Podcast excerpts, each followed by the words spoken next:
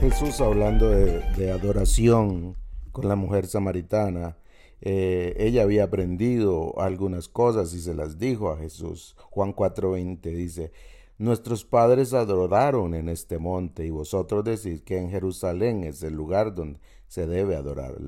Claramente había una discordia entre samaritanos y judíos eh, que creían diversos lugares de adoración. Ella dijo, nuestros padres adoraron en este monte, pero citó a los judíos que decían que se debía adorar en Jerusalén, en el templo que había sido construido para eso. Pero Jesús dice una declaración sorprendente. Jesús le responde y le dice, mujer, créeme que la hora viene cuando ni en este monte ni en Jerusalén adoraréis al Padre. La hora viene y vea lo que dice, y ahora es cuando los verdaderos adoradores adorarán al Padre en espíritu y en verdad. Estoy leyendo Juan 4, 21 al 23.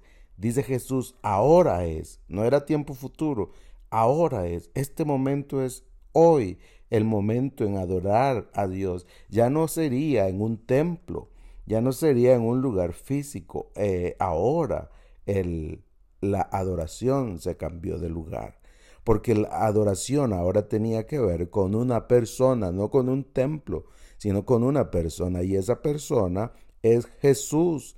Jesús es el punto de encuentro de las personas, de los creyentes que adoran al Padre, no que quieren adorar, sino que adoran al Padre. Me refiero a que adorar al Padre es un acto sobrenatural de Dios en el corazón. Todos sus hijos queremos adorarlo y hemos entendido que no es un lugar específico, no es un edificio, es una persona y esa persona es Cristo. Hoy, dice él, hoy es el día, ya está sucediendo. En el momento en que Jesús iba a ir a, a morir en, el, eh, en la cruz, en ese momento, el lugar de adoración cambió, cambió de un templo a a una persona y esa persona es Jesús. De hecho Jesús hablaba de estas cosas eh, cuando estaba frente al templo. Dijo estas cosas en Juan 2.19. Destruid este templo y en tres días lo levantaré.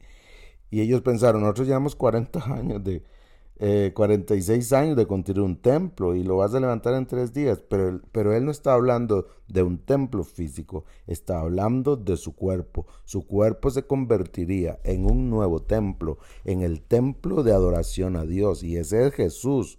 Eh, ese es Jesús. Dijo Mateo 12:6, pues os digo que uno mayor que el templo está aquí.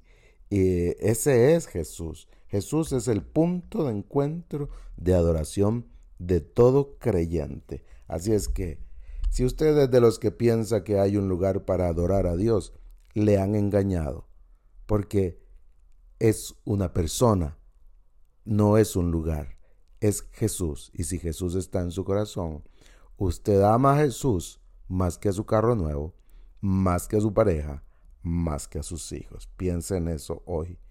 Un abrazo. Thank you.